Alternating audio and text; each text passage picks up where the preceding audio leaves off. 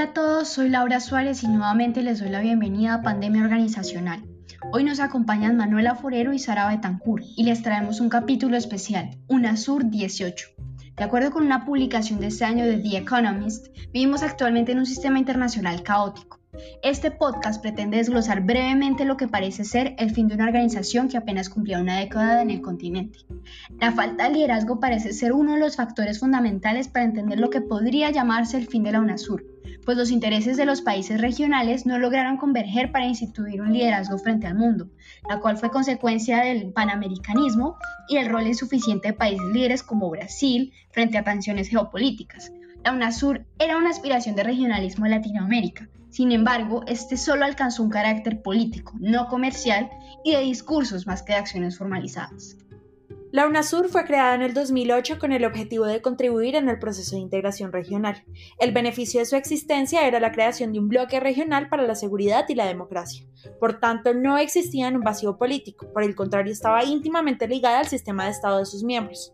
Antes de desintegrarse, la UNASUR estaba conformada por dos estados. Su mito fundacional fue la eliminación de la desigualdad socioeconómica, lograr la inclusión social y la participación ciudadana, fortalecer la democracia y reducir las asimetrías.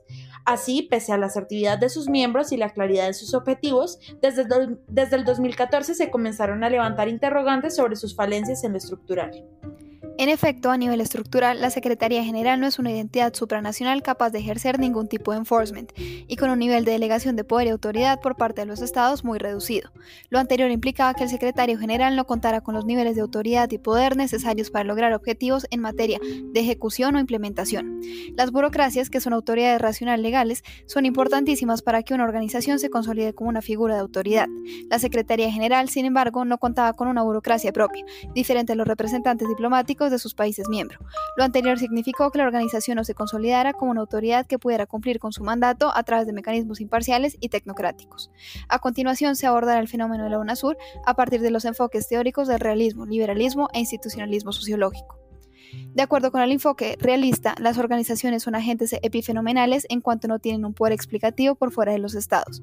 De esta forma, las organizaciones se consolidan como mecanismos que usan los grandes estados para modelar o incrementar su cuota de poder en ámbito internacional, sin la necesidad de recurrir a la fuerza.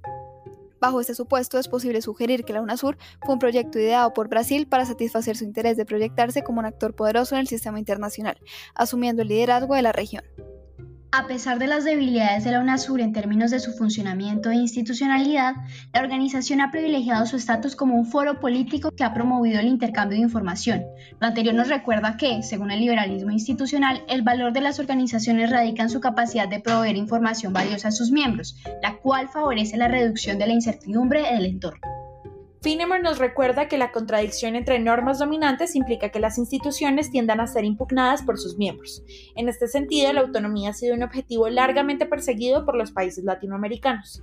En relación con lo anterior, Mijares y Nolte afirman que la UNASUR padeció lo que podría llamarse la paradoja de la autonomía, puesto que las condiciones que propiciaron su surgimiento como un proyecto colectivo de autonomía suramericana también favorecieron proyectos nacionales de autonomía internacional.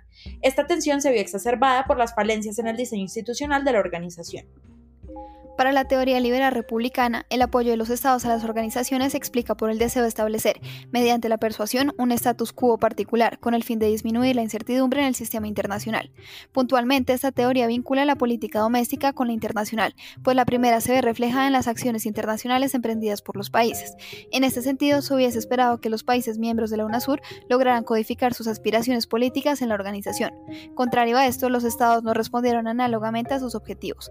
Para países como Colombia era difícil superar sus conflictos históricos con Venezuela y pasar a un segundo plano sus vínculos con Estados Unidos, para priorizar acuerdos sur-sur. Así, los esfuerzos de integración se habían frustrados por la ausencia de un esquema de integración duro que dirimiera los conflictos ideológicos de los gobiernos, los cuales aspiraban a diferentes modelos de integración regional. Por otro lado, su proceso de toma de decisiones estaba determinado por el principio de la unanimidad, por el respeto a la soberanía y la autodeterminación, haciendo logro de consensos difícil de alcanzar en medio de la diversidad política de la región. Sumado a esto, los acuerdos adoptados por la organización solo eran obligatorios cuando eran incorporados en el ordenamiento jurídico de cada Estado miembro, lo que debilitaba su capacidad de generar decisiones vinculantes que modificaran el comportamiento de los miembros. Lo anterior da cuenta del carácter legalizado de la organización, el cual no siempre fue sinónimo de cumplimiento ni asegura la permanencia de las organizaciones a largo plazo. Para el caso concreto de la UNASUR, no sería preciso referirse al incumplimiento, dado que la necesidad de consensos absolutos dificultaba la toma de decisiones que hiciera tangibles las normas a seguir por parte de los estados. En cuanto al rol de la identidad democrática, es común que las democracias resuelvan problemas por medio de instituciones orientadas al compromiso y al consenso, como explica Rice Cappen. Las organizaciones conformadas por estados democráticos tienden a mantenerse a lo largo del tiempo debido a que se fundamentan en valores comunes y en una identidad colectiva que es propia de las democracias. Sin embargo, en la UNASUR ocurre todo lo contrario. La presencia simultánea de estados como Colombia, Brasil y Venezuela dejó claro que la región está lejos de llegar a consensos alrededor de temas internacionales. Esto revela el péndulo ideológico. La polarización política en la región no ha sido alterada sustancialmente por la existencia de esta organización. Contrariamente, los mandatarios de los países que alguna vez hicieron parte de la UNASUR afirman que la organización se habría transformado en una plataforma política que iba en contra de los valores democráticos de la organización. A modo de conclusión, vale la pena traer a colación los factores que determinaron el fracaso de la UNASUR, con base en los supuestos de Elstrop San Giovanni. A nivel exógeno es importante destacar cómo los cambios en el balance de poder, consecuencia de la crisis política y económica brasileña y venezolana, incidieron en la decadencia de la organización. En efecto, estos cambios implicaron un dislocamiento de la UNASUR frente a las dinámicas del sistema internacional, mermando su capacidad de funcionamiento.